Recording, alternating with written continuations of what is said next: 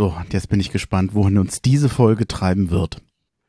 Ich auch. Ja, lassen wir uns mal überraschen. Ja, ich muss jetzt noch ein bisschen lachen. Was hatte, als wir vorhin telefoniert hatten, was hattest du gefragt? Darf man eigentlich in einem Hertha-Podcast über was über Abstieg reden oder schon sagen, dass man glaubt, dass man absteigt? Ja, na, ich habe halt gefragt, wie viel Zuversicht muss man eigentlich so ausstrahlen in einem Hertha-Podcast? Weil wenn man, naja, mit so einer alles scheiße Einstellung da reingeht, das macht ja dann auch keinen Spaß, aber so ist ja die gefühlte Stimmung im Moment wirklich. Und ich hatte halt überlegt, redet man wirklich so über, über einen Abstieg oder lässt man das erstmal sein und ähm, wirft den Blick auf die Tabelle und sagt, hey, ist noch alles drin. Aber du hast ja dann auch gesagt, ähm, selber vorgeschlagen, dass man dann, dass wir auch ein bisschen Ausblick auf die nächste Saison, auch auf die nächste Saison in der zweiten Liga mal machen können. Und ja, damit haben wir die Frage ja eigentlich auch beantwortet. Ja, das ist, es ist aber auch, wir, wir machen es uns nicht einfach. Also das, das Spiel ist jetzt seit zwei Stunden vorbei und nach so einem Spiel, nach dem Gelsenkirchen-Spiel, dann das in Anführungsstrichen verarbeiten und sagen, so, lass uns mal drüber äh, sprechen und nicht irgendwo enttäuscht zu sein, das abzuschütteln und auf versuch, zu versuchen, auf eine sachliche Ebene zu kommen. Ja, es gibt einfachere Sachen. Dabei ist es schade. Jetzt haben wir, hattest du noch mal nachgeguckt, wann du, wann die letzte Folge mit dir war? Ja, habe ich. Ähm, das ist echt schon ungefähr ein halbes Jahr her. Also es war letztes Jahr. Und zwar war das diese Geschichte, wo diese Windhorst-Affäre, äh, diese ja, eine der Windhorst-Affären. welche? welche meinst du jetzt? diese, diese Spionage-Affäre mit Win von Windhorst äh, gegen Gegenbauer, diese Gerüchte da aus Israel. Das war die Folge, wo wir uns darüber unterhalten haben. Und da war das Spiel, glaube ich, auch eins gegen Bochum. Ja, das, das ist ja das irgendwie was schade ist. Jetzt machen wir endlich mal eine äh, Folge wieder zusammen. Ich freue mich drauf. Die hatten es ja schon ein paar Mal versucht und dann hat es aber nicht geklappt und jetzt klappt es. Und jetzt sind wir in so einer sportlichen Situation nach so einem Spiel. Das ist auch ein bisschen gemein. Ach Gott, hätten wir, schade. Vielleicht hätten wir was mit Bowling gemacht, wären Bowling-Fans, dann hätten wir ein ruhigeres Leben. ja. Ja, wir können ja noch zur Kegelabteilung von Hertha wechseln. Die haben ja schon mal immer Spaß, die Jungs. Besser ist es, ja. Wollen wir loslegen? Ähm, ja. Dann würde ich jetzt sagen, stellen wir uns gleich ein Intro vor und dann habe ich in die Tasten. Gut, Abfahrt.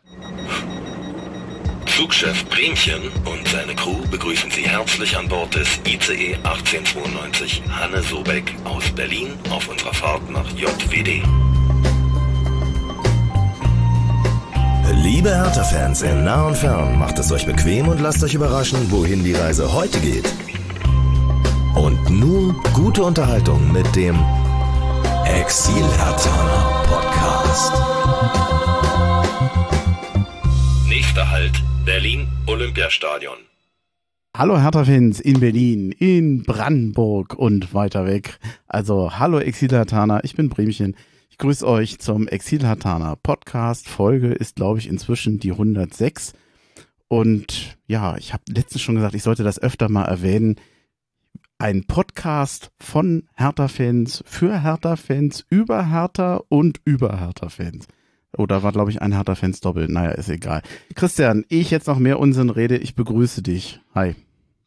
Hi, hallo Bremchen und Haho hier an alle da draußen. Ja, danke fürs Mitmachen heute. Nochmal, wir haben ja vorhin schon gesagt, ist nicht einfach heute der Tag und die sportliche Situation. Ähm, womit wollen wir, wollen wir gleich einfach rein äh, loslegen mit der ersten Nachricht für die Mitgliederversammlung, wobei dann lese ich wieder noch vor und du kannst nicht so viel sagen, aber wir machen es kurz. Oder ich versuche es kurz zu machen. Ja, schieß mal los damit, genau. Okay. Hertha hat zur ordentlichen Mitgliederversammlung eingeladen für den 14. Mai 2023. Das ist ein Sonntag findet in der Halle 18 der Messe Berlin statt. Einlass ist in der Messehalle 19. Beginn ist um 11 Uhr, Einlass ab 10 Uhr.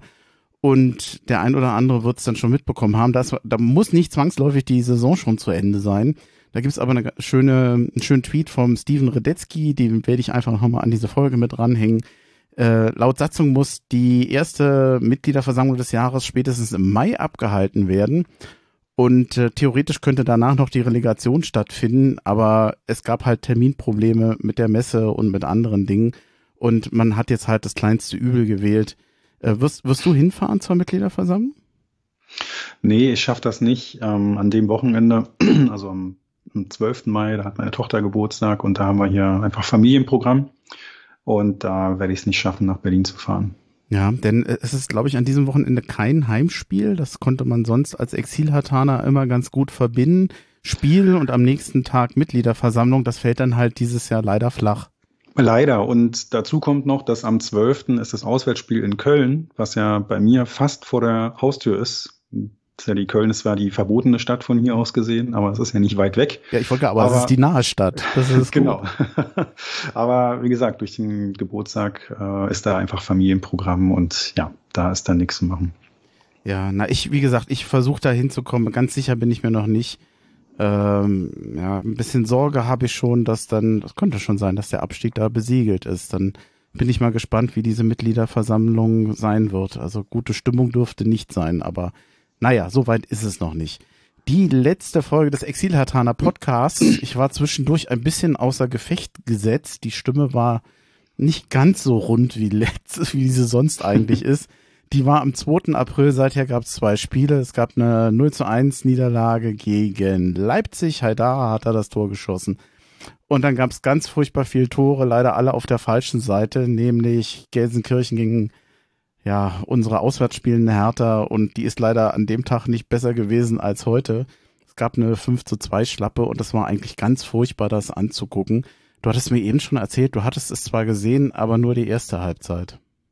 Ja, ich habe zu Hause im Fernsehen geguckt, ähm, hatte auch überlegt, ob ich ins Stadion gehe, aber ich habe mich zu spät drum gekümmert, äh, ob ich Karten kriege. Da waren die dann schon weg und dann hatte ich nochmal geschaut, ob man vielleicht kurzfristig sich da irgendwie noch Karten holen kann über Bekannte. Meistens klappt da ja auch mal irgendwas, aber habe ich dann halt nicht gemacht und dann saß ich hier zu Hause, habe Spiel gesehen und nach der ersten Halbzeit war ich, war ich so, so sauer und auch so baff, obwohl Jovetic ja nochmal kurz vor der, vor der Pause da das 2 zu 1 gemacht hat ähm, das konnte ich einfach echt nicht glauben, wie die, wie, die wie die sich da präsentiert haben. Und in der zweiten Halbzeit habe ich dann wirklich, weil noch ein ganzer Stapel Kram rumlag, der erledigt werden musste, noch ein bisschen gearbeitet und mit einem Auge dann noch ähm, aufs Spiel geschaut, aber habe dann irgendwann auch wirklich, irgendwann war ich weg. Also ich habe das gar nicht so richtig hundertprozentig alles mitbekommen, das ganze Elend. Es war ein Spieltag, wo, glaube ich, ich schon oft gelesen habe, dass das für viele schon gefühlt der Abstieg war. Mhm. Was natürlich von den Zahlen her, von der Tabelle so, äh, kann man das nicht bestätigen, aber so gefühlt abgestiegen, dieses also, Frustration über ein, ein Spiel, was einfach wichtig war und was man so vergeigt. Also wahrscheinlich dasselbe wie heute in Grün nochmal. Äh, oh, dasselbe wie in Heute Grün. in Grün, oh. sehr schön. heute in Lachsfarben, bitte. Der, ja, aber rundherum war viel Grün heute im Stadion, muss man schon sagen. Ja. Mm, das Ganze, ja, Hertha war damit auf dem letzten Platz, das sind sie immer noch. Das war dann auch das Ende von Sandro Wagner. Es kam Paul da, also man, man hat sich dann von ihm getrennt, man hat ihn beurlaubt. Hertha hat gefühlt so den letzten Impuls genutzt oder versucht zu nutzen, den man noch hatte. Du hast dich über Dardai gefreut, über die Verpflichtung. Ich, ich hänge gleich hinterher. Jetzt auch noch? Ach, ist der ähm, gemein, der ist ja, gemein, sorry. Doch, doch, habe ich schon. Also, ja, ich muss ja sagen, ich bin ja bekennender Dardai-Fan. Ich finde den nicht so schlecht, wie er von einigen Fans auch geredet wurde in letzter, ähm, zuletzt. Also, Dardai-Fußball ist ja jetzt auch ein Begriff, der nicht unbedingt positiv ähm, bewertet wird bei vielen, sondern dieses hinten sicher stehen und naja, Spiel kaputt machen, ein, zwei Nadelstiche setzen und gucken, dass man dann damit irgendwie punktet.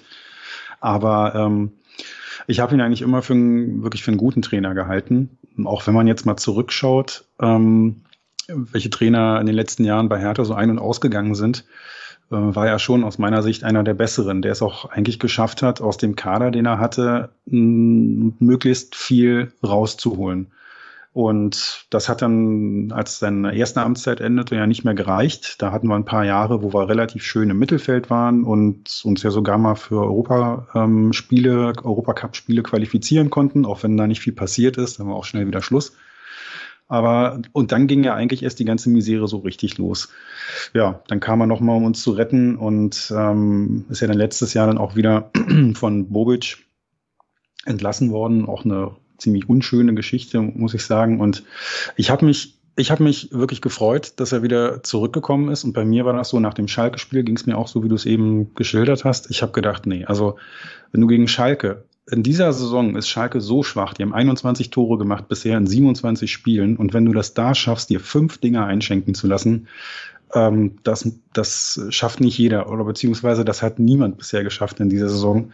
Das war so bodenlos schlecht, vor allem in der Verteidigung da habe ich eigentlich gedacht, ja, mit der Mannschaft, mit der Leistung musst du absteigen. Das ist nicht Bundesliga-tauglich, da braucht man auch nicht drum rumreden.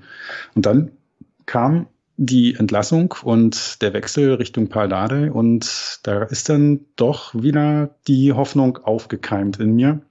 Ich glaube, ich gedacht, bei den meisten anderen auch, nicht nur bei dir. Ja, klar, weil man dann irgendwie doch gedacht hat, vielleicht schafft er das da mal wieder den, den Schalter umzulegen, also die Mannschaft ist ja auch total, ähm, total verunsichert und vielleicht kriegt er das hin, da wieder die, die richtigen Worte zu finden und die Spieler mit, ein bisschen mehr Selbstbewusstsein auftreten zu lassen. Das hat man heute aber auch nicht, naja, nicht wirklich gesehen. Ähm, ja, die Frage ist, was kann er in sechs Spielen ausrichten? Das ist natürlich nicht viel. Er hat ja selber auch auf der Pressekonferenz, wo er vorgestellt wurde, gesagt, ähm, dass das wahnsinnig schwer wird und dass wir diesmal auch echt ein bisschen Glück brauchen. Ähm, das ist definitiv so. Ich muss noch sagen, ich hätte ehrlich gesagt nie im Leben damit gerechnet, dass er es überhaupt nochmal macht. Das war für mich eigentlich die größte Überraschung, weil er ist ja nun mal schon zweimal ähm, aus dem äh, Traineramt gekickt worden, weil er dann nicht mehr gut genug war. Und jetzt nochmal praktisch derjenige zu sein, der die Kohlen aus dem Feuer holen soll. Ich glaube, viele andere wären dazu zu stolz gewesen. Und ich habe mich auch gefragt, warum tut er das? Und das war ja auch so sein Einstieg bei der Pressekonferenz, mit der er wieder vorgestellt wurde, wo er auch gesagt hat, ähm, ja, ihr wollt bestimmt auch wissen, warum tue ich mir das nochmal an? Und dann kam ein Satz, den ich sehr interessant fand. Ähm, da hat er ja nämlich auch wieder die Akademie, er war ja auch lange im Jugendbereich Trainer bei Hertha, da hat er die Akademie nochmal zitiert und gesagt, da sind viele gute Spieler in den letzten Jahren gewesen und die sind alle gegangen. Da ist kaum jemand bei der A-Mannschaft gelandet und die wollen auch gar nicht zur A-Mannschaft, sondern die wollen woanders dann ihr Glück suchen und er will mithelfen, ähm, die, ja, die Herrenmannschaft von Hertha halt wieder sexy zu machen, hat er, glaube ich, gesagt.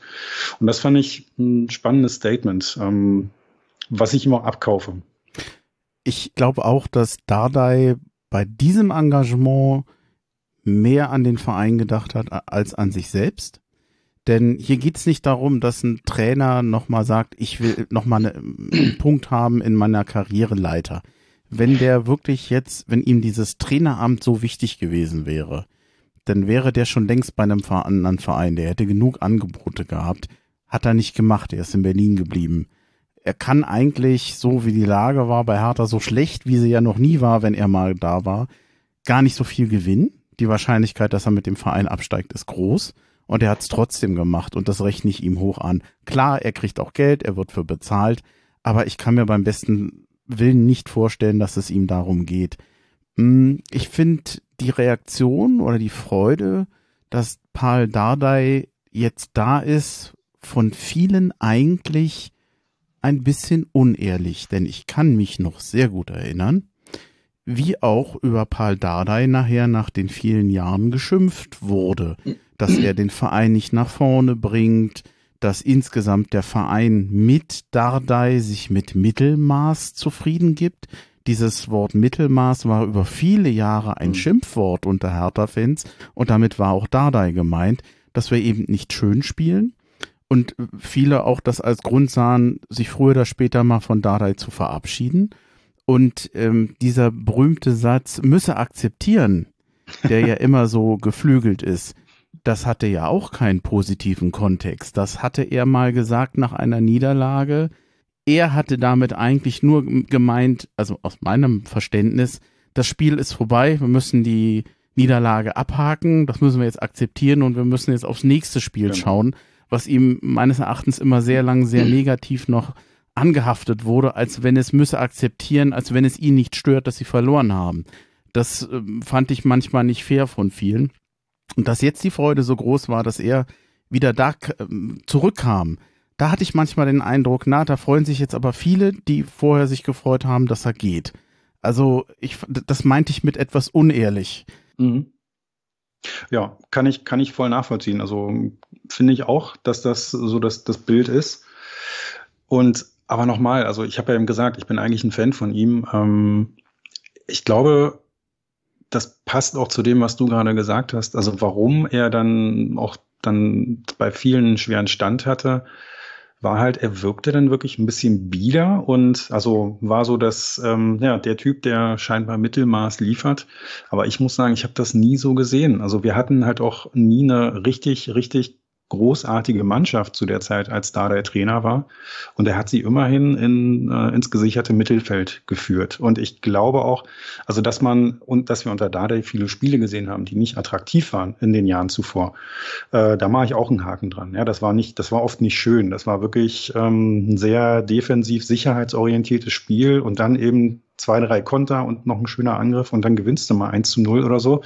Das war effizient. Das hat also in, einiger, in einigen Spielen auch wirklich gut geklappt. Aber das war nicht immer schön, schön anzusehen. Aber ich glaube, ich glaube einfach, dass Dade, der ist einfach vom Typ her niemand, der Luftschlösser baut, sondern der relativ gut einschätzen kann, was habe ich für einen Kader zur Verfügung, was kann der und was kann ich aus dem rausholen. Und dann war das einfach seine pragmatische Spielweise, glaube ich, die äh, für den Kader auch gut geeignet war. Er hat ja dann irgendwann auch mal gesagt, ja, wenn du weiter nach oben kommen willst, dann brauchst du auch Geld, dann musst du auch investieren. Das war vor den, vor den Windhorst-Millionen. Die hatte er damals nicht zur Verfügung. Und ähm, ja, als das Geld dann da war, haben wir gezeigt, dass das aber auch nicht der ähm, automatische Erfolg dann, dass dann auch nicht automatisch der Erfolg dann folgt. Ne?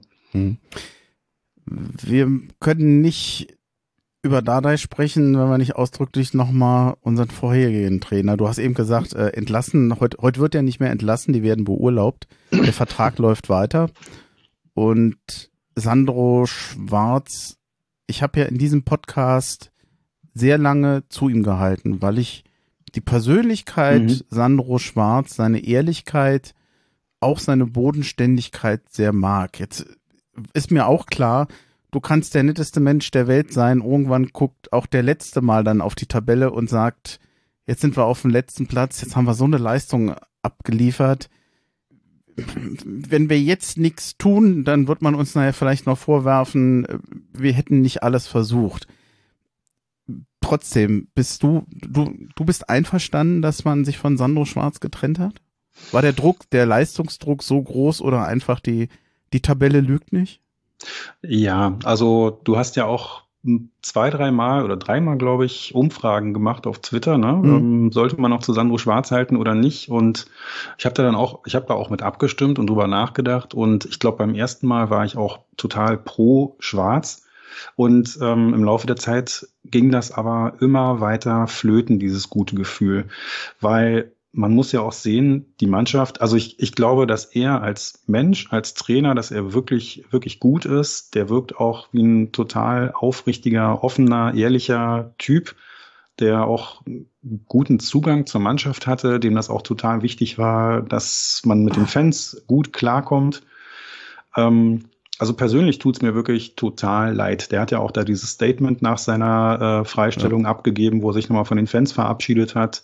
Und das hat sich für mich auch aufrichtig angehört und nicht wie irgendein, ähm, ja, wie irgendwelche warmen Worte, die ihn irgendjemand in die Feder diktiert hätte oder sowas, sondern das habe ich ihm wirklich geglaubt, dass er das echt bedauert und dass er Hertha halt alles Gute wünscht. Ähm, aber was mich dann letzten Endes auch dazu bewogen hat zu sagen, das geht nicht mehr, waren halt die Leistungen nach der Winterpause.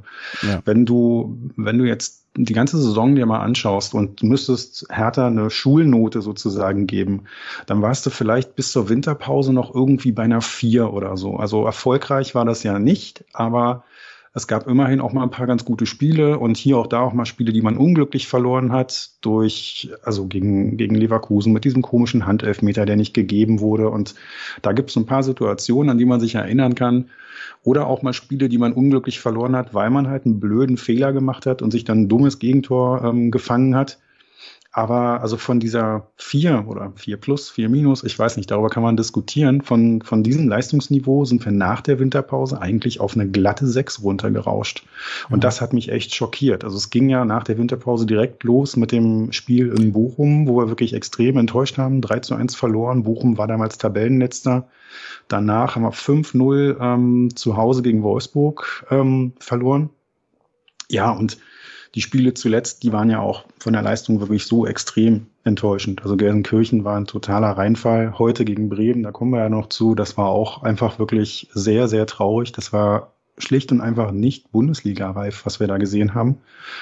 Und äh, das Spiel in Hoffenheim oder auch das Spiel in Leverkusen. In Leverkusen war ich im Stadion. Das war auch wirklich nichts, wenn man mal überlegt, was sie da gezeigt haben. Jetzt hat mhm. Leverkusen da auch ein anderes Niveau, das äh, muss man auch anerkennen, aber er hatte, hatte dem nichts entgegenzusetzen. Und da habe ich eben gedacht, die Mannschaft ist unter Schwarz nicht besser geworden. Im Gegenteil, gerade in den letzten ja, sechs, acht Wochen oder so ist sie deutlich schlechter geworden. Und dann kann man den Trainer da, glaube ich, nicht mehr aus der Verantwortung nehmen. Hm. Gut, dann äh, lass, lass uns doch mal diesen schmerzhaften Wechsel machen zu dem Spiel heute. Also 2-4 verloren. Zwischendurch sah es auch nochmal ganz zappendüster aus, aber es ist eigentlich wurscht, ob es dann nachher noch diese, diese Ergebniskosmetik da war oder nicht. Dardai hat ein bisschen anders aufgestellt. Pekarik kam rein, Gun kam und Scherhand. Mit Pekarik hatte ich fast gerechnet. Also, ich auch. Das hatte ich im Gefühl. Alleine schon, mhm. weil er ihn, glaube ich, mal erwähnte. In Gun kam und Scherhand fand ich gut äh, wobei sich meines Erachtens in diesem Spiel Scherhand extrem schwer tat. Es war dann meines Erachtens ein 4-2-3-1. Ich habe jetzt nicht die ganze äh, Spiel über verfolgt, ob die jetzt nur alle so positionsgeblieben, äh, positionstreu geblieben sind, vor allem nachher nach den Auswechslungen. Aber äh, ich glaube, die Dreierkette war also mindestens mal passé. Ja, ja. und tja, dann kam Spiel. Ich habe mir jetzt, glaube ich, zu den ersten zur ersten Halbzeit genau vier Notizen gemacht. Normalerweise mache ich mir mehr zu einer. Es fing ja so gut an mit dem Luke Bacchio in der dritten Minute, wo ich noch dachte, hey, super, okay. Genau. Erste Chance, Hertha fängt ganz gut an, also sie sind erstmal wach, sie sind erstmal da. Es hielt halt nicht lange, nicht nur bis zur fünften, dann kam das Tor durch Duxch und ich weiß nicht, ich glaube, ich kann mich jetzt in diesem ganzen, ich habe mir jetzt die einzelnen Situationen nicht angeguckt. In dem ganzen Spiel war es halt so, dass Harter eine furchtbare Defensivleistung hat. Es macht jetzt, es, es bringt mir jetzt persönlich nichts zu sagen, da war der zu spät, da war der zu spät, da hätte der nicht zum Flanken kommen lassen. Du bist nach fünf Minuten eigentlich schon wieder in der Verlierer, auf der Verliererstraße gewesen. Und spätestens nach dem 2 zu 0 war Härte eigentlich völlig von der Rolle. Und Duxch hat einen richtig guten Tag gehabt. Der hat sich gefreut, der mag Berlin. Ja, genau. Ähm, vor dem Spiel hatte ich mich ja schon auch insgeheim ein bisschen gefreut, dass Füllkrug nicht spielt. Und dachte, das ist ein Vorteil für uns, aber das hat man, hat man dann leider nichts von gesehen. Ähm, genau, das 1-0 ja, da war ja ein Zusammenprall in der, im Mittelfeld. Toussaint ist da mit Weiser zusammengekracht, aber aus meiner Sicht war das kein Foul. Mhm. Ähm, die sind einfach beide auf den Ball gegangen und zusammengestoßen und das war dann halt unglücklich. Und ich hatte so das Gefühl, dass Hertha da einen Freistoß haben wollte und da auch ein, haben zwei Sekunden nicht haben aufmerksam aufgehört war. zu spielen? Genau, die waren, da kurz nicht, mhm, mhm. die waren da kurz nicht aufmerksam und dann hat Bremen das eiskalt ausgenutzt. Äh, der Pass auf Duxch, der war auch super, der stand also Millimeter genau nicht im Abseits, das war ganz knapp, aber es war ihm alles regulär. Und ja, dann hat er dann den auch wirklich eiskalt verwandelt. Ähm, was ich an der Stelle noch gut fand, war, dass ich das Gefühl hatte, dass Hertha noch nicht nachlässt. Ich fand, die waren trotzdem noch im Spiel und haben was versucht, aber wie du schon sagst, beim 2-0 dann äh, wieder durch Duxch, da also spätestens danach war, hingen die Köpfe wieder und ähm, da hatte man das Gefühl, das wird heute nichts, obwohl erst 26 Minuten oder 25 Minuten gespielt waren. Das war doch eigentlich Großteile des Spiels. Also ich hatte ja den Eindruck, das setzt sich auch in der zweiten Halbzeit vor, vor fort, dass Bremen wirklich gefährlich nach vorne kam, gute Chancen hatte, Großchancen hatte, dass es nur 0-2 zur Pause stand. Ich war ja fast froh weil da waren mindestens zwei Chancen dabei. Das mhm. hätte auch gut 0 zu 4 stehen können. Äh, richtig Großchancen hatte Hertha meines Erachtens in der ersten Halbzeit nur in dieser dritten Minute. Der Rest, das waren alles so, ja, Ball nach vorne, aber nicht wirklich gefährliche Situationen. Und dann, ja, kam die zweite Halbzeit. Dada hat gewechselt, gewechselt. Rochel, Serda und Boateng kamen für Chigerci. Boateng und, nee, da, da war ein Boateng zu viel. Rochel, Serda, die kamen rein, das ist richtig. Und Chigerci, Dardai und Scherhand gingen raus, ja, und Boateng kam rein. Habe ich das genau. jetzt richtig gesagt? Ja. Boateng, ich, Rochel, Serda, ja. Ja, ich habe gerade gesehen, in meinen Notizen genau. habe ich einen Boateng doppelt. Da habe ich mich jetzt sehr gut äh, selber ausgehebelt. Ich weiß jetzt nicht, ob man sagen kann, dass das alleine schon eine Besserung gebracht hat, denn danach fiel ja auch schon in der 51. das 3 zu 0. Also ich, ich weiß nicht, ähm, waren das, waren das hilfreiche Einwechslungen, Auswechslungen? Ich würde jetzt nicht so weit gehen. Man hat nicht viel davon gemerkt. Also Scherhand, ich fand es auch gut, dass er von Anfang an gespielt hat. Habe ich mich auch gefreut, weil er halt ja auch ein junger, vielversprechender Spieler ist. Und das habe ich, sowas habe ich auch von Dada erwartet, dass er so jemanden da reinwirft. Mhm. Ähm, aber der konnte sich nicht durchsetzen. Also die erste Halbzeit da konnte er leider nicht viel machen. Und den rauszunehmen, ja, es hat mich jetzt nicht überrascht. Ja, Dada dabei, also äh, Martin Dardai meine ich jetzt, da weiß ich auch nicht. Ich habe auch das Gefühl, er und Kempf, das funktioniert einfach nicht zusammen. Die harmonieren noch gar nicht. Der hat auch eher schwach gespielt und ja, aber Rochel hat es überhaupt nicht besser gemacht. Ähm, da gab es ja auch noch mal so ein ganz ärgerliches Der hatte nachher noch mal eine besondere Situation. genau, dieses furchtbare Missverständnis. Da weiß ich auch gar nicht, kann man es Rochel eher anlasten oder Christensen oder beiden. Ähm, ich glaube, der Christensen hat ihn ja auch ein bisschen angeflogen, dreht auch mit mir. Ähm, ähm, das war, das hat nichts gebracht. Ja, und Shigerti, der hat ja, als er geholt wurde in der Winterpause, eigentlich einen guten Start gehabt, aber taucht halt auch wirklich doll ab. Der ist ja, glaube ich, gegen Schalke auch sogar in der ersten Halbzeit schon noch ausgewechselt worden. Ne? War also, Chigarchi war derjenige mit, ich glaube, einer der besten Zweikampfquoten, lustigerweise im ersten, in der ersten Halbzeit. Mhm. Hätte ich jetzt auch nicht gedacht. Nee, das stimmt. Aber ich, ich, war er so schwach? Ich weiß, ich habe die einzelnen Situationen jetzt nicht auf Chigachi ge, geachtet. Er ist ja zuletzt schon ein paar Mal ausgewechselt worden, weil er wirklich richtig schlechte Spiele gemacht hat. Ich weiß nicht, ob es jetzt so an ihm lag. Hm, er schien mir fast ein bisschen hart in dem Spiel. Also mir ist ja jetzt auch nicht negativer aufgefallen mhm. als der Rest. als der so. Rest, ja, genau. genau. Die waren alle gleich gut, gleich gut schlecht, sozusagen. Genau. Ja, na gut, also 51. Äh, Minute wieder Duxch. Das war ein Schuss, ich bin mir nicht so ganz sicher, da war ähm, recht verdeckt, kam aufs kurze Eck von Christensen, der für mich auch, glaube ich, keinen guten Tag hatte. Da waren so viel Unsicherheiten drin. Dann kam noch das 4 zu 0, bei dem man nachher beteiligt war. Äh, Duxch mit seinem dritten Tor dann und damit war eigentlich der Ding, also wahrscheinlich war es nach dem 2-0 sowieso schon durch, aber du mhm. konntest jetzt eigentlich Angst haben, dass Hertha ja komplett eingeht, wie gegen Gelsenkirchen eigentlich. Ich fand, das fühlte sich auch so ein bisschen an wie das Gelsenkirchen-Spiel, weil letztendlich, ja, ab der fünften Minute war Hertha auf der Verliererstraße und hat auch dieses Spiel, ich will nicht so weit vorwegnehmen, letztendlich auch verdient gewonnen, äh, verloren. Also das war, mhm. das war einfach zu wenig. 56. habe ich mir nochmal aufgeschrieben, eine Chance für einen Gunkamm da wusste ich nicht ganz, ob das abseits war. Da hätte er eigentlich mehr draus machen können, hat noch ja. abgeblockt, wurde kein Tor. Das war eine gute Situation, ja, so genau. wie überhaupt ja in Gunkam ein Aktivposten war und das kann ich vielleicht auch gleich nochmal sagen. In Gunkam, also in einem insgesamt furchtbaren Spiel und einer furchtbaren Mannschaftsleistung waren es trotz allem eigentlich in Gunkam und Luke Bacchio so die einzigen, die so Gegenpunkte setzten. Ein Gunkam hat ja nicht umsonst noch ein Tor gemacht, hat nicht umsonst noch ein äh, Elfmeter rausgeholt. Luke Bacchio, wenn mal was passierte, war eigentlich immer einer von beiden dabei. Das tröstet jetzt über die, die, über das schlechte Spiel nicht hinweg, über die sportliche Situation. Aber wenn man jemanden positiv hervorheben kann, dann die beiden. Ich weiß nicht, ob dir sonst noch jemand einfällt. Nee, es sind auch aus meiner Sicht die beiden. Also gerade gerade in der Defensive kann man wirklich niemanden irgendwie lobend erwähnen. Ähm, das finde ich äh, unglaublich. Also ich habe das Gefühl, das ist so einfach im Moment gegen Hertha Tore zu schießen, das kann man sich einfach nicht vorstellen. Also gerade auch bei dem 3 zu 0 durch Duxch, der hat einen super Tag gehabt, der hat schon zwei Tore geschossen und wenn dich daran erinnerst, der stand da also völlig frei. Der hat, der hat eine Flanke mhm. bekommen, hat den angenommen, hat den gestoppt, sich den zurechtgelegt, den Ball, und dann hat er ins Tor geschossen und da hat noch nicht mal irgendjemand versucht, den irgendwie zu behindern.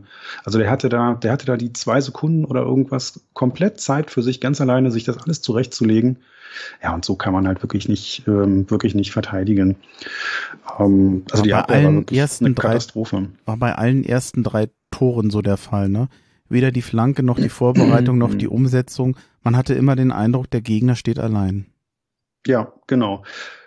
Ganz genau. Und, und dass es halt einfach auch zu schnell ging. Also diese eine Chance von Gangkam, da hatte ich, also ich hatte mich da gefragt, ob das vorher ein Foul war, aber er ist ja dann ganz alleine auf den Torwart zugelaufen und hat dann halt leider vergeben.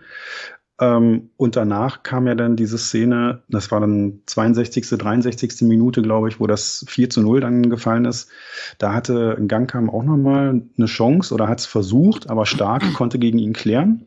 Und dann mhm. gab es einen Abstoß, also das, das ist ja das 4 zu 0, das muss man sich auch mal überlegen. Das, gab, das war ein Abstoß von Bremen, ganz weit nach vorne äh, geballert und dann halt ja dieses riesige Missverständnis da von Rochel und Christensen, der also einen Pass auf den Torwart spielt, der so schlecht war, dass, also ich glaube, der Pass war wirklich schlecht, aber Christensen mhm. hat natürlich auch schlecht reagiert. Also man kann den auch nicht, ähm, man kann den da auch nicht in Schutz nehmen. Die haben beide, äh, haben sich da beide sehr unglücklich gezeigt und ja, dann hat Weiser Danke gesagt und halt quasi ins leere Tor geschossen. Ne? Und dann stand es 4 zu 0 und ja, da hat man wirklich Angst gehabt, dass die hier komplett auseinandergehen, äh, auseinandergenommen werden und hier vielleicht noch ein 5, 6, 7, 0 kassieren. Es ist immer schlimm, wenn du ein schlechtes Spiel machst und dann kriegst du so eine Slapstick-Tore, ja. wo du dann sagst, oh, jetzt wird's, ich will nicht sagen würdelos, aber jetzt fängt's richtig an weh zu tun, weil sie sich auflösen. Bin mir übrigens nicht, ich glaube auch, dass Rochel wirklich einen schlechten Rückpass gemacht hat. Und ich mache so gesehen Christensen keinen großen Vorwurf. Aber ich hatte für kurz überlegt, warum er ihn nicht einfach wegschlägt. Denn ich glaube, er versuchte ihn anzunehmen. Oder ich, mhm. ich bin mir nicht ganz sicher. Vielleicht habe ich es auch falsch in Erinnerung, wäre vielleicht noch eine Option gewesen. Aber wir hatten ja schon das Thema, dass einfach seit der Rückrunde alles schief läuft. Da gehört das Thema Christensen wahrscheinlich mit dazu. Der hatte ja auch wirklich keinen guten Tag heute. Ähm, nichtsdestotrotz, so ein bisschen Hoffnung konnten wir haben. Also ich finde, wie in, in Gaunkam das Tor gemacht hat, ähm, war toll. Noch an den ja. linken Innenpfosten ge geschlänzt. So ein, ein Tor des Willens. Das klingt vielleicht dämlich, aber es belohnte so ein bisschen den Gunkam, der sich eigentlich nicht aufgab. Und auch ähm, das Foul an ihm nachher, was zum Elfmeter führte, die hatten sich das ja noch lange angeguckt, aber ich war mir eigentlich sehr sicher, dass er den eigentlich geben muss. Also für mich war das schon ein Elfmeter, das war kein Geschenk. Nee, sehe ich auch so. Also man hat ja gesehen, dass man hat ja deutlich gesehen, dass er am Bein getroffen wurde. Ja. Ähm, ich glaube, die Szene, die die sich noch eine Weile angeguckt hatten, war diese Situation davor. Ähm, und das habe ich nicht ganz, das habe ich selber nicht ganz verstanden, ähm, als sie das dann auch in der Zeitlupe gezeigt haben, ob die da einen Abseits oder einen Foul vermutet hatten. Ich weiß jetzt auch leider noch nicht, welche Spieler, also welche Spieler da beteiligt waren. Aber da war so an der Strafungengrenze, da war noch so eine Situation, die sich da, glaube ich, mehrfach angeguckt hat. Aber für mich war das auch ein Elfmeter und also ein berechtigter Elfmeter. Und es hat mich auch für Gankam gefreut. Der ist ja dann auch ähm, ganz zuversichtlich mit dem Ball da zum Elfmeterpunkt gegangen. Also da hast du wirklich auch wieder gemerkt, wie der Junge brennt. Der wollte ihn selber schießen und muss dann aber, ich weiß nicht, entweder von Dardai äh, oder von Luke Bakio dann doch zurückgepfiffen worden sein. Und dann hat Luke Bakio den Elfmeter dann ja halt auch ähm, sehr sicher verwandelt. Bei Gunkam muss man sagen, wir hatten ja vorhin über Schwarz gesprochen, der ja auf den Gunkam nicht so stark und nicht so deutlich setzte über die Saison, wie man es heute eigentlich sagen muss, wie er es tun musste, weil ein Gunkam einfach Leistung brachte, wo du den nachher nicht mehr nicht bringen konntest. Ich will jetzt nicht sagen, dass das eine Fehleinschätzung war von Sandro Schwarz, aber da hatte ich den Eindruck, das ist eine Schwäche, dass er seine möglichen Gunkams Möglichkeiten und Leistung zu wenig honoriert eigentlich. Also es gab oft Spiele, wo ich mich schon gefragt habe, warum spielt ein Gunkam nicht nach der Leistung, die er zuletzt gebracht hat. Ja, genau. Und das war jetzt auch der ein, ein weiterer Punkt, warum ich dann am Ende bei Sandro Schwarz nicht mehr so ganz überzeugt war. Ich hatte manchmal das Gefühl, dass er selber zu wenig auf schlechte Leistungen reagiert hat. Mhm. Also auch den Konga immer Konga wieder aufgestellt das hat. Beispiel gewesen, ja. Genau, obwohl er wirklich äh, also durchweg eigentlich unglücklich gespielt hat. Ne? Und gerade bei Gangkam hat es mich halt auch geärgert, weil wenn der reingekommen ist, hast du eigentlich immer, immer gemerkt, dass der heiß ist, dass der richtig brennt und will.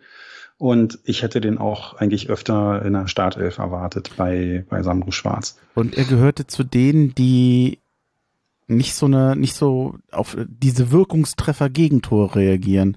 Das hast du ja schon oft bei Hertha gehabt, dass du dann eben mal junge Spieler bringst unter dem Motto, die machen sich nicht im Kopf, die rennen mhm. einfach. Und vielleicht ist dann so jemand Typ ein Gunkam besser als andere Spieler, die dann wirklich vielleicht auch mit der Last oder mit dem psychischen Druck zusammenbrechen. Das hat man bei Herrn Gunkam noch nie den, äh, war bei, bei dem noch gefühlt noch nie der Fall. Äh, der, ja, macht sich da keinen Kopf, finde ich mhm. eigentlich schön. Genau, finde ich auch. Also das hast du auch damals in Leverkusen direkt gemerkt. Da ist er, glaube ich, auch eingewechselt worden und hat sich erstmal direkt eine gelbe Karte abgeholt, weil er da auch ein bisschen übermotiviert eingestiegen ist. Und ähm, nee, der, der macht wirklich Power und ich habe bei dem das Gefühl, dass der das noch schafft, die ganze Situation, diese ähm, die Tabellensituation und so, dass der das alles ausblendet und einfach nur auf dem Platz sein Bestes gibt. Und das ist ja super, wenn du, da, wenn du das schaffst, dass du so unbeschwert eigentlich dein Spiel machst und versuchst, eben das Beste rauszuholen. Genau das wünscht man sich ja eigentlich von allen. Ich habe mir so als Nachgang mit Blick auf das Spiel die Notiz gemacht, Schiedsrichterleistung. Hertha hat heute erstmal schlecht gespielt, das muss man sagen. Wir haben heute nicht verloren wegen des Schiedsrichters. Die Situation mit Toussaint, im ersten Augenblick hätte ich gesagt, den muss er abpfeifen, das ist ein Foul. Und in der Wiederholung hatte ich den Eindruck, dass beide eigentlich recht kompromisslos hingehen. Mhm. Toussaint sehr unglücklich auf dem Rasen aufkommt. Ja. Aber für mich nicht zwanghaft ein Foul. Also ich fand das okay, dass er weiterspielen lässt. Und die Spieler müssen sich letztendlich fragen, warum zögern sie? Sie hätten noch aus dem Spiel heraus immer noch alle Möglichkeiten gehabt, dieses Tor zu verhindern. Also würde ich da jetzt dem Schiedsrichter keine Schuld geben wollen, was mich ein bisschen gestört hat, aber vielleicht war es auch der Frust über das Spielverlauf. Es gab viele kleinere Foulentscheidungen gegen Hertha, für Hertha, wo ich manchmal anderer Meinung war. Ich hatte aber insgesamt nicht den Eindruck, dass es, dass die wesentliche Entscheidung falsch war und ich habe es nie als spielentscheidend empfunden, was der Schiedsrichter gemacht hat.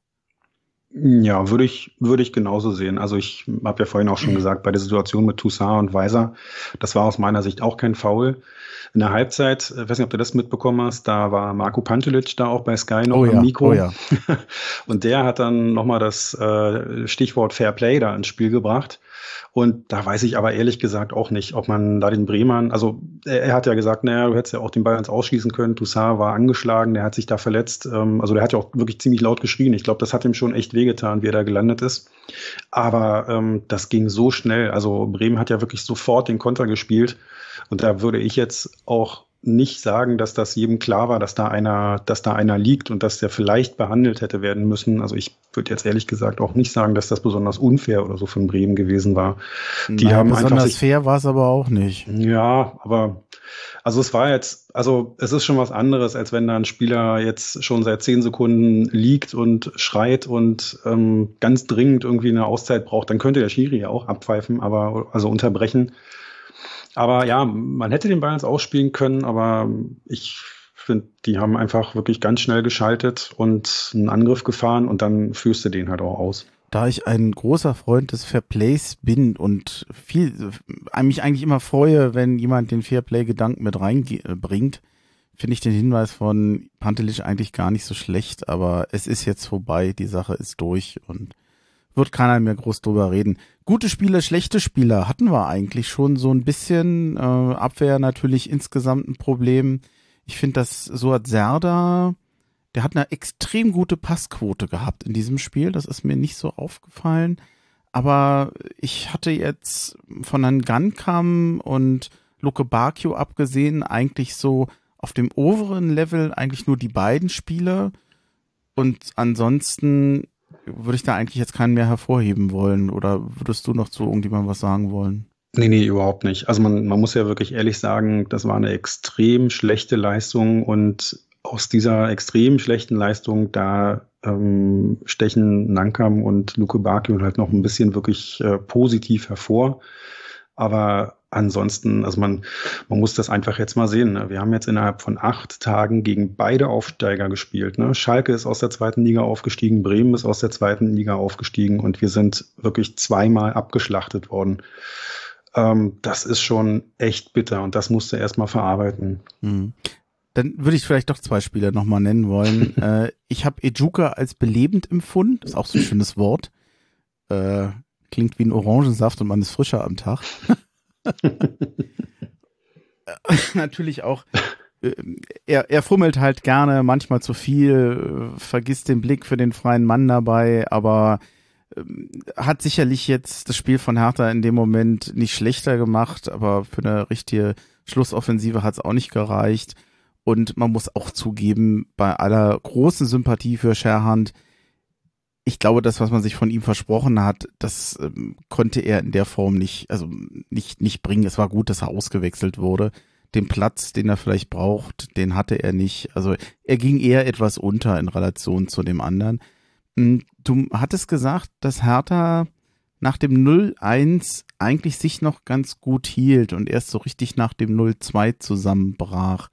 Ich hatte aber auch schon den Eindruck, dass nach dem 0-1, dass das auch schon Wirkungstreffer war. Also so wirklich richtig Chancen haben wir ja ab da auch nicht mehr erarbeitet.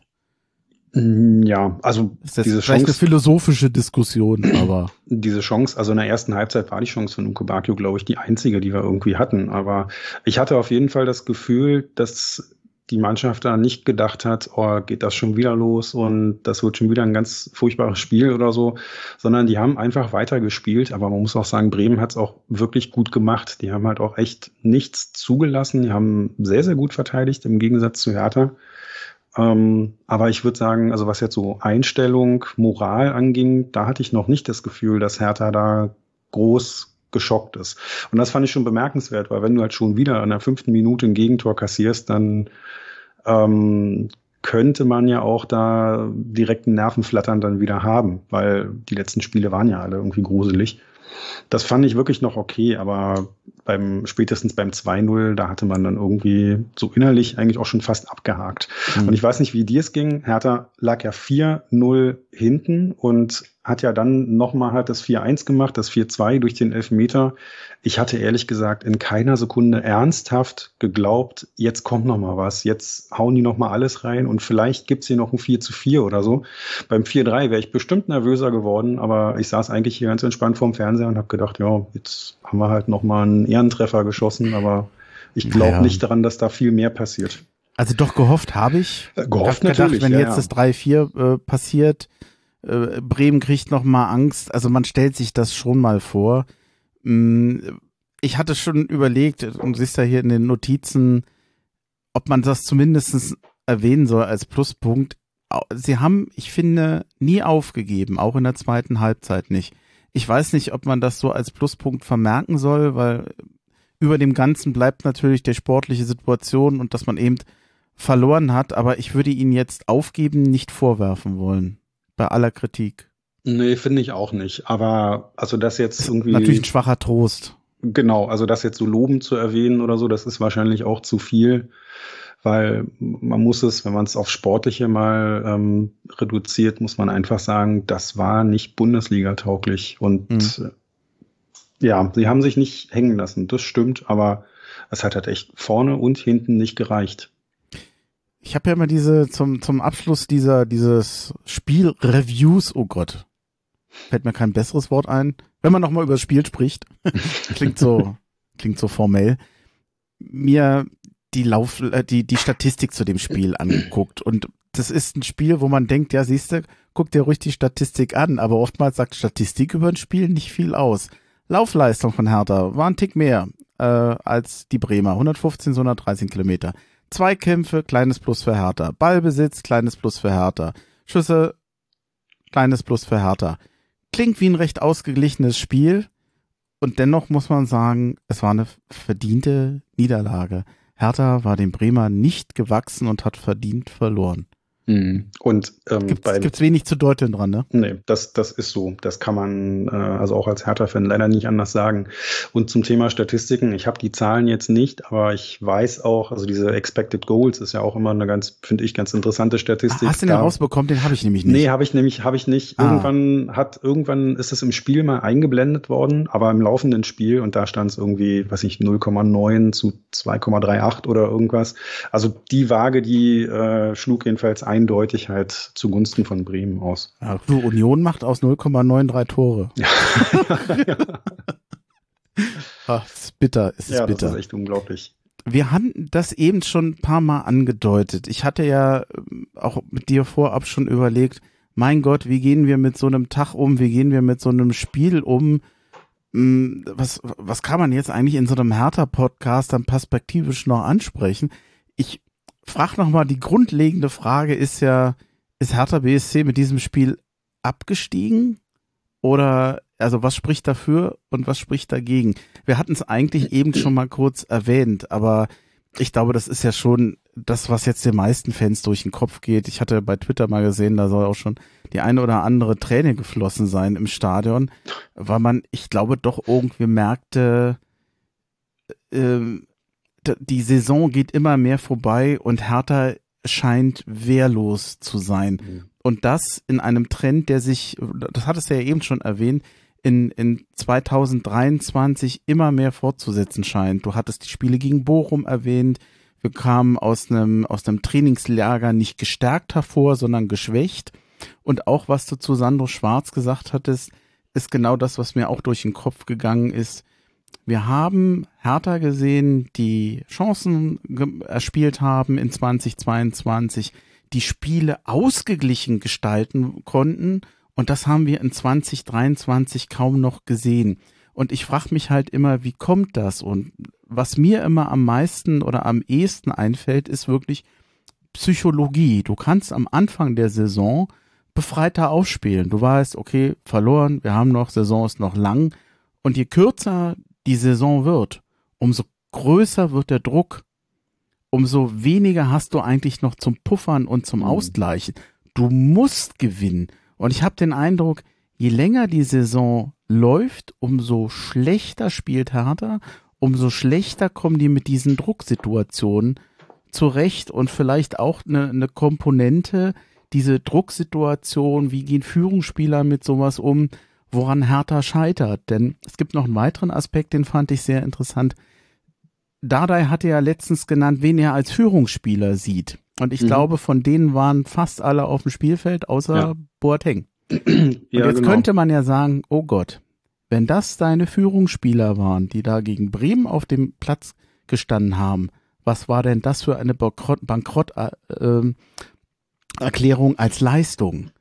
Das tut dann schon weh. Also ähm, vielleicht vergisst du irgendwann vor Angst, vor Anspannung und vor Last und vor Erfolglosigkeit auch, was du kannst.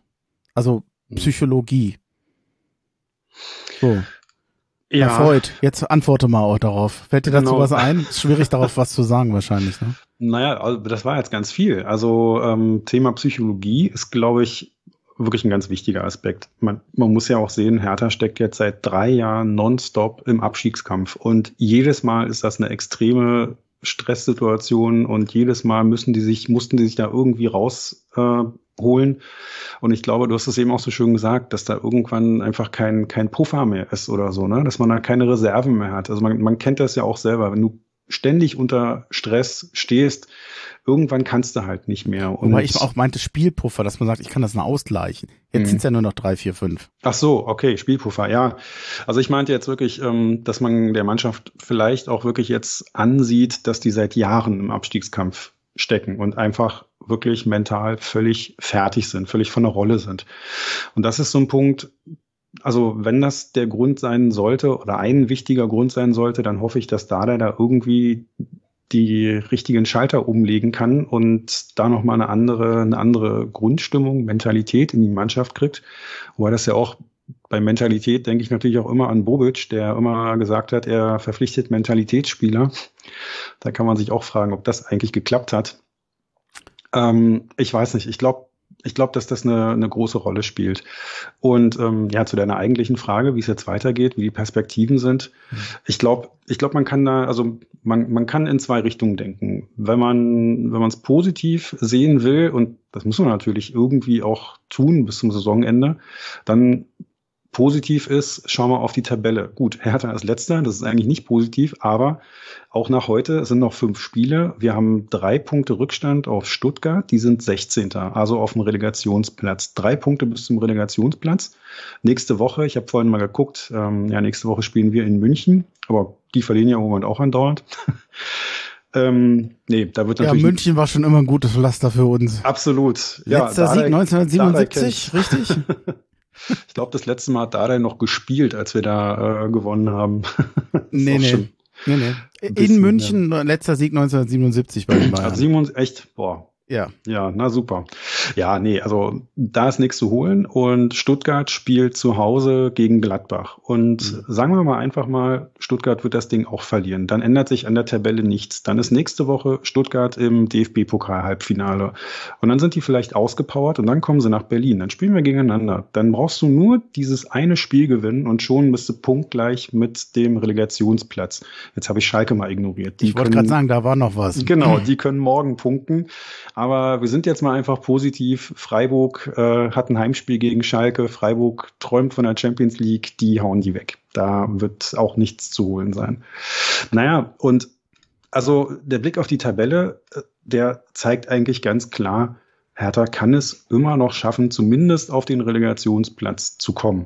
Und insofern musst du dann halt dran glauben. Aber die andere, ähm, die Kehrseite ist halt, schau dir die Leistung von Hertha an. Wir haben es ja vorhin schon, schon gesagt. Jetzt gerade gegen zwei Aufsteiger ganz klar verloren. Auch das Spiel gegen Hoffenheim wirklich eine Riesenenttäuschung, als Hoffenheim am Boden lag und alles verloren hat, äh, haben wir uns auch von denen zusammenschießen lassen.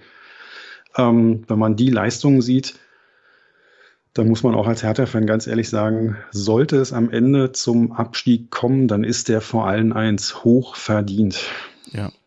Ja, also es ist, es ist echt äh, ein, ein schmaler Grad, auf dem man da läuft. Man sieht einerseits, theoretisch ist alles möglich und auf der anderen sieht man einfach den Leistungszustand und die Verfassung einer Mannschaft und fragt sich, was soll sich da eigentlich ändern, jetzt ausgerechnet vom Momentum so ganz mhm. am Boden zu sein zu einem Zeitpunkt, wo andere Mannschaften sich mit den äh, an den eigenen Haaren aus dem Sumpf rausgezogen haben. Äh, Bochum kann man da sicherlich erwähnen, auch Augsburg war ja schon mal weiter unten, also es mhm. geht und Hertha ist genau den anderen Weg gegangen. Dieser dieser Weg nach unten, wir hatten ja schon äh, gesagt, mit Sandro Schwarz ging es schon mal besser, äh, er konnte das nicht aufhalten.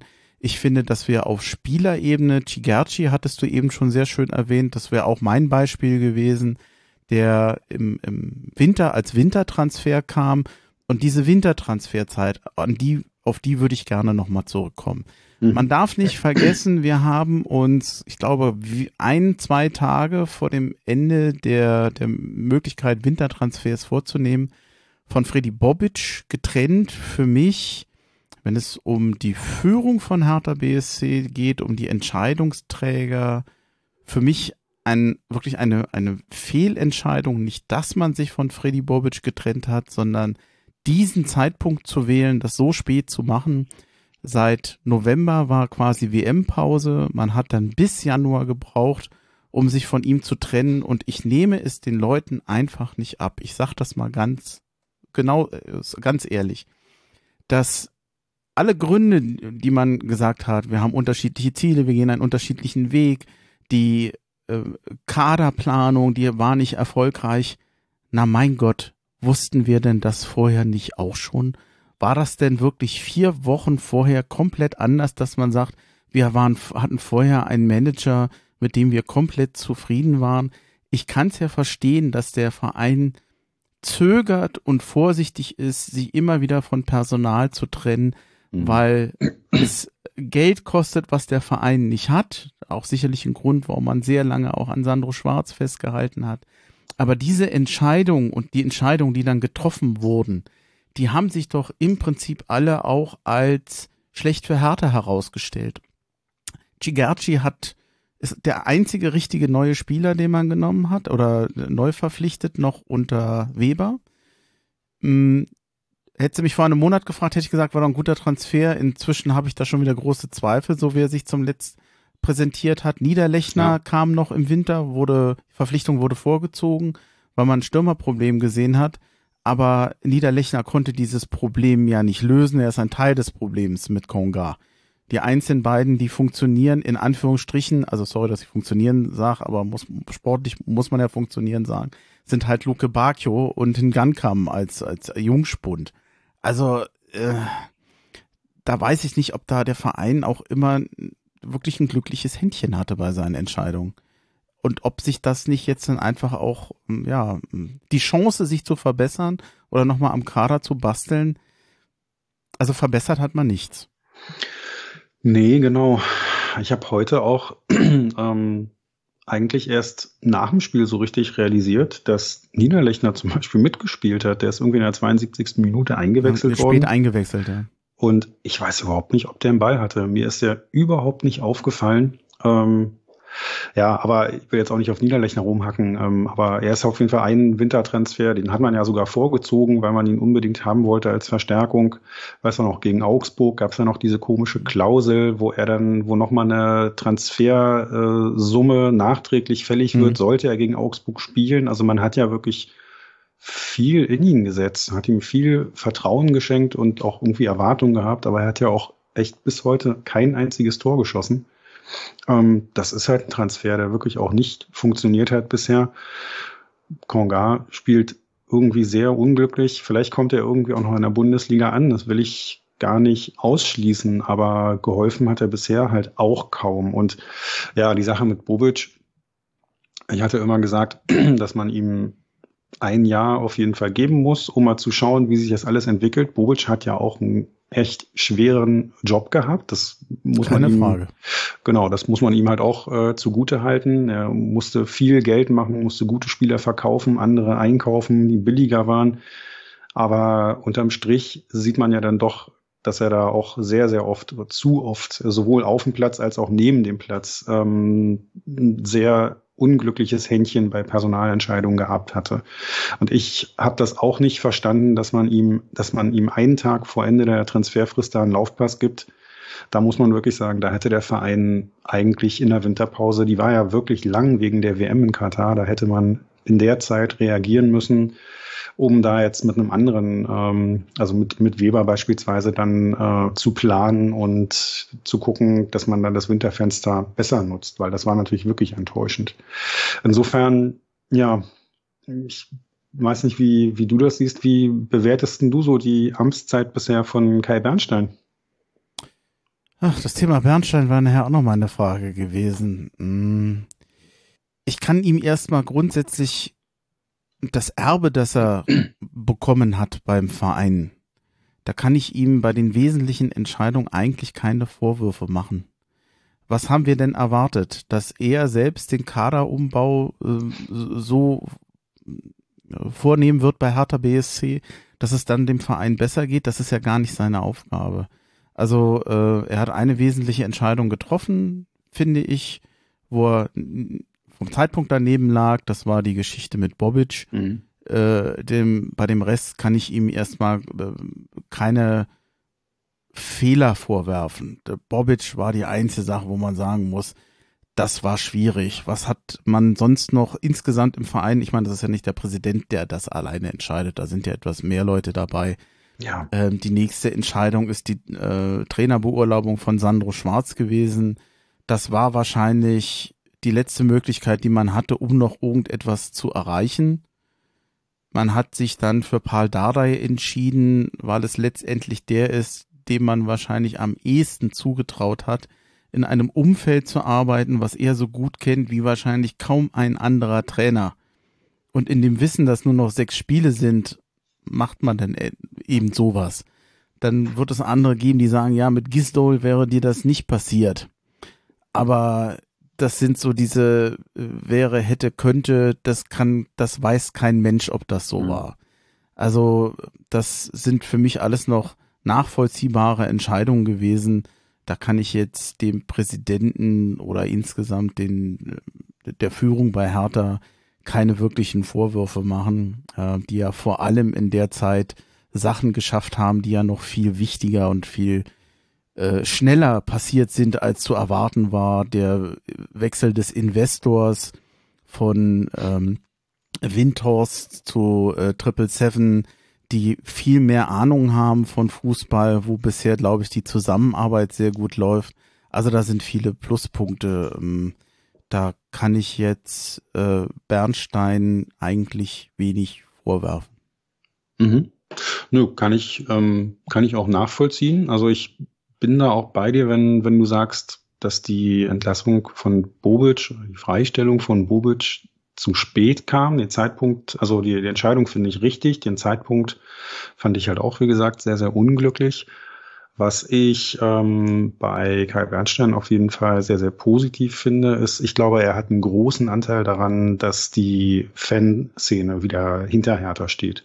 Also wenn du da überlegst, wie das in den letzten Jahren war, auch diese unschöne Situation, äh, wo die Spieler ihre Trikots ausziehen mussten und also der, der Support von bei Hertha durch die Fans, der hat sich schon deutlich verbessert in diesem Jahr. Und man hat das jetzt, glaube ich, in Schalke, auf Schalke zum ersten Mal gemerkt, dass da doch mittlerweile natürlich auch ähm, großer Frust da ist. Das kann man aber auch nachvollziehen bei den Leistungen. Und wenn man da extra ein paar hundert Kilometer gefahren ist und sich dann sowas halt anguckt, und auch heute waren die Fans, glaube ich, ein bisschen enttäuscht, also, aber auch völlig nachvollziehbar natürlich. Ich glaube, ein bisschen. Also, also ich glaube, im Fernsehen äh, hat man vor allem wirklich die Bremer feiern gehört, denn die sind ja auch wirklich mit vielen Fans mhm. rübergekommen und naja, bei dem Spielverlauf ist das aber auch überhaupt kein Wunder, dass die das, mhm. äh, dass die das da freuen. Aber ich glaube, so dieses, dieser Zusammenhalt zwischen Mannschaft und Fans, das ist doch also sehr, sehr lange wirklich extrem gut gewesen und auch immer noch gut. Aber die sportliche Lage kannst du natürlich da nicht ausblenden. Und ich glaube, dass das ähm, durch Kai Bernstein auch wirklich maßgeblich sich in die Richtung entwickelt hat. Was ich bei ihm, ähm, ja, wo ich einfach noch nicht so richtig mit ähm, zurechtkomme, ist so dieser, dieser Berliner Weg und äh, diese Hertha-DNA, diese Begriffe, die er da mal in den Mund genommen hat, weil ich da immer noch nicht genau weiß, was das eigentlich, was das eigentlich ist und wo er dahin will. Ähm, wenn man jetzt sagt, wir wollen keine Luftschlösser mehr bauen und wir gucken, dass wir ähm, auch Spieler aus der, aus der eigenen Akademie aufbauen und die dann in die A-Mannschaft integrieren und sowas, das ist ja alles total vernünftig und richtig. Das finde ich auch gut. Aber da muss man auch ehrlich sein, wir haben eh keine andere Chance. Wir haben ja kein Geld. Also wir können ja gar nicht mehr irgendwie Scouts nach Brasilien, Argentinien und sonst wo schicken, äh, hinschicken und da mal eben für 10 Millionen ein paar ähm, neue Spieler kaufen, die dann hoffentlich Bundesliga-Stars werden. Du hast ja gar keine andere Chance, außer äh, als sich da auch bei der Jugend zu bedienen. Ich finde, dieser Begriff Berliner Weg läuft manchmal Gefahr, Fanfolklore zu bedienen und das Wesentliche zu vergessen nämlich Know-how und Können macht Fußballvereine erfolgreich mhm. und nicht unbedingt die Herkunft. Also man kann, es gibt Aspekte, unter denen man sagen kann, dass die Herkunft sehr viel ausmacht, dass jemand, der aus Berlin kommt und wenn es um Identifikation geht, dann kann ich verstehen, dass man sagt, wir möchten mehr Berlin in unserem Verein haben, äh, bei den Spielern, um Akzeptanz bei den Fans zu haben.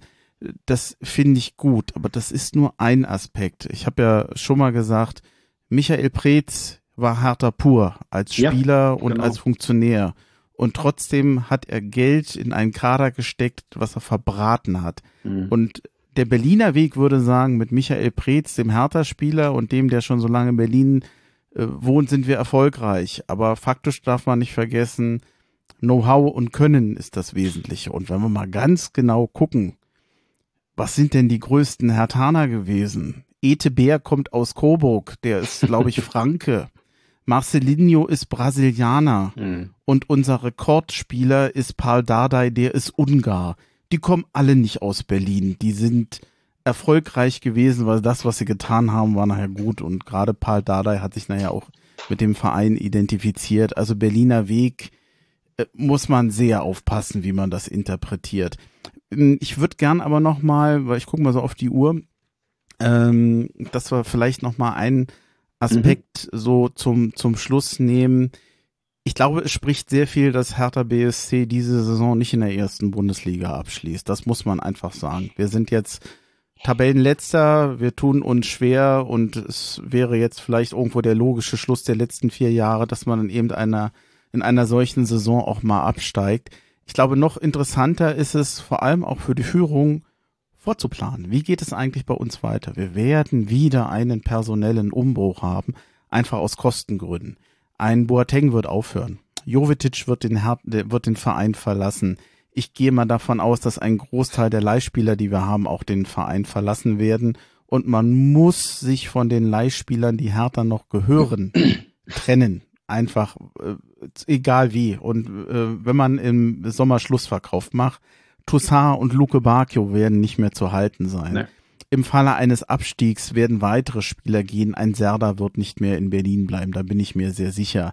Bleiben werden all die Jugendspieler, die man behalten möchte. Man wird versuchen, vielleicht nochmal einen jungen Alt-Mix zu machen, dass man vielleicht die erfahrenen Spieler, vor allem wenn es in die zweite Liga geht, behält. Also die äh, Finanzen sind es eigentlich, die Hertha wahnsinnig äh, unter Druck setzen. Und zwar beim Verbleib in der ersten Liga wird das einen Personalwechsel erfordern und beim Abstieg erst recht. Mhm. Wo ich große Sorgen habe oder große Bedenken, ist alles, was um das Thema Stadionplanung geht. Man ist zwar jetzt so nah an der Politik wie schon lange nicht mehr, aber die Voraussetzungen sind auch schon so schlecht wie lange nicht mehr. Denn auch wenn Hertha BSC immer sagt, dass es Investoren sind, die dies finanzieren werden und nicht Hertha BSC selbst, auch denen muss klar sein oder die müssen überlegen, ich möchte natürlich potenziell dauerhaft mit einem Erstligisten hier ein solches Stadion bauen und nicht mit einem Zweitligisten. Und wenn man dann sich umguckt, wird man vielleicht sich die Frage stellen, muss es denn eigentlich unbedingt Hertha BSC sein? Und was noch hinzukommt, Hertha wird Ressourcen abbauen würden. Äh, äh, nochmal, Hertha wird Ressourcen abbauen müssen. Die werden sich wahrscheinlich auch in der eigenen Geschäftsstelle weiter von Personal trennen. Und wenn du ein solches Projekt finanzierst und betreust oder dich um die Finanzierung kümmerst, dann brauchst du Leute. Mhm. Und ich weiß nicht, ob Hertha die dann noch hat. Inflationsbedingt wird ein Stadion immer mehr Geld kosten. Das äh, hilft Hertha im Moment auch nicht. Die alten Planungen, die alten Kosten können die wahrscheinlich vergessen. Und ob sich das Ganze dann noch rentiert, also ich sehe da neuerdings sehr viele Fragezeichen dahinter. Und äh, das vor allem dann sollte Hertha absteigen. Wie es in der ersten Liga ist, weiß ich nicht, aber auch da wird es nicht ganz einfach, weil Inflation hast du auch, wenn du in der ersten Liga bist. Hm. Ja, absolut. Also Sorry für den Rundumschlag. Ich wollte, ich hatte es mir aufgeschrieben, ich wollte es noch zum Besten geben. Ja, hast ja auch recht. Also sind ja alles wichtige Punkte. Also bei dem, bei dem Stadion, ähm, klar, es steht ja jetzt auch im Koalitionsvertrag in Berlin sogar drin, dass die Politik unterstützen will. Allerdings ist das ja auch alles ganz wachsweich formuliert, unter Berücksichtigung ja, des, ja, genau, der anderen genau, Vereine, genau. die Reitervereine ja. und, und, und. Ne? Ähm, also das muss dann schon irgendwie alles passen. Dann muss man auch sehen, da steht ja drin, circa 45.000 Zuschauer.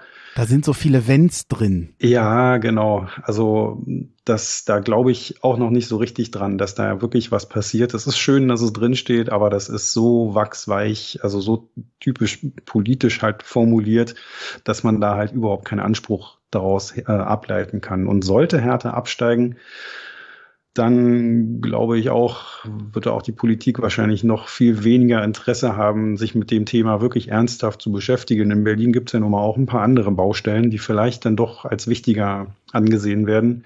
Ja, das Thema mit den Ressourcen, also vor allem auch mit den finanziellen Ressourcen, das du angesprochen hast, das ist natürlich so. Hertha selber hat kein Geld für ein Stadion. Die müssen ja im Moment sowieso schon jeden Euro dreimal umdrehen, bevor sie den ausgeben.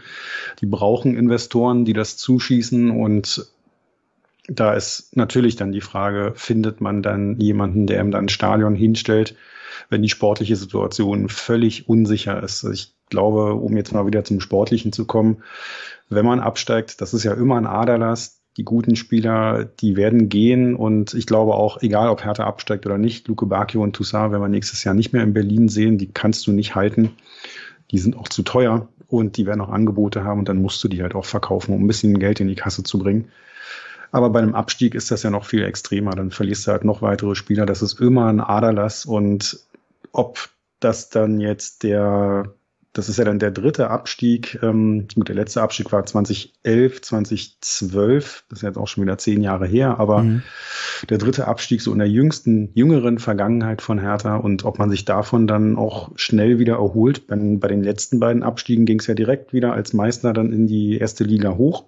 Alles andere als selbstverständlich. Absolut, ja. Siehe HSV, die dieses Jahr ja auch wieder eine gute Chance haben, Dritter oder Vierter oder sowas zu werden. Äh, die Konkurrenz ist auch groß in der zweiten Liga. Und mit der Leistung, die Hertha zuletzt gebracht hat, sehe ich ähm, die da nicht als Top-Favoriten auf dem Aufstieg. Also das wäre auch alles wirklich eng. Und da musst du eher aufpassen, dass du nicht so einen Weg einschlägst wie andere Traditionsvereine, also wie der KSC zum Beispiel oder Kaiserslautern, die ja jetzt auch wieder in der zweiten Liga angekommen sind, aber auch jahrelang wirklich noch unterklassiger gespielt haben. Aber das das wird schon wirklich verdammt, verdammt eng. Ja. Ähm, ich habe mir noch die nächsten fünf Spiele aufgeschrieben. Ich sag sie einfach nochmal. Bayern München gegen Hertha ist der 30. Spieltag.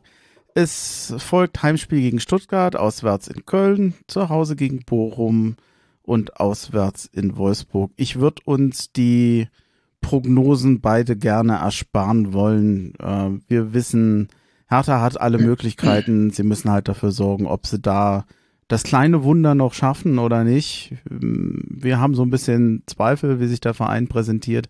Möglich ist es allemal. Was für mich das Wichtigste war heute ist, äh, es war mir ein Vergnügen, mit dir diese Folge zu machen, trotz dieser beschissenen Rahmenumstände.